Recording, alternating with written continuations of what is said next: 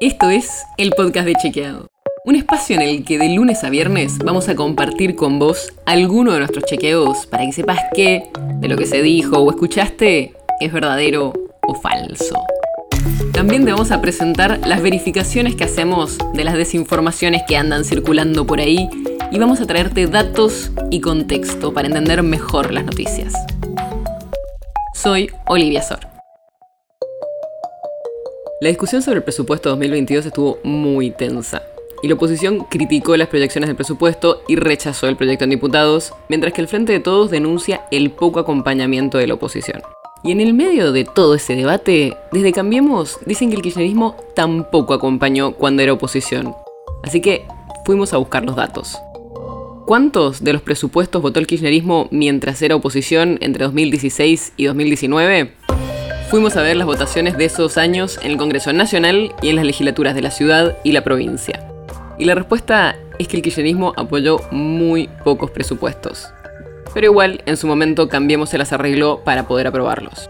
Hay que aclarar que después de las elecciones de 2015, el peronismo se dividió en varios bloques.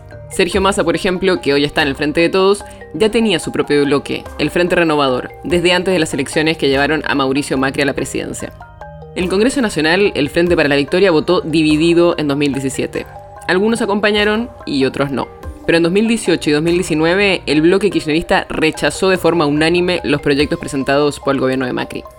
En la provincia de Buenos Aires pasó algo parecido. Los diputados y senadores bonaerenses del kirchnerismo le aprobaron a María Eugenia Vidal el presupuesto de 2016 y votaron divididos en 2017 y 2018, y lo rechazaron en 2019. Y en la legislatura porteña, el kirchnerismo no acompañó en ninguna votación al gobierno porteño. En la ciudad de Buenos Aires, los legisladores identificados con el kirchnerismo rechazaron todas las propuestas enviadas por Horacio Rodríguez Larreta. Y a nivel nacional, lo que pasa cuando el presupuesto no se aprueba, como pasó ahora, es que el gobierno puede prorrogar el del año anterior y después va haciendo modificaciones, lo cual significa que hay mucho menos discusión sobre cómo se va a recaudar y gastar el próximo año. Seguro la novela por el presupuesto del año que viene seguirá estas semanas o incluso el año que viene, cuando haya que gastar esos fondos. Pero ahora ya tenés un poco más de contexto sobre esta discusión. El podcast de Chequeado es un podcast original de Chequeado, producido en colaboración con Posta.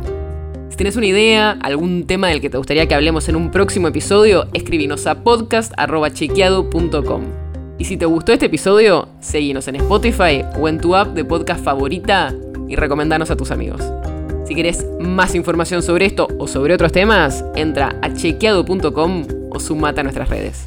Soy Olivia Sor.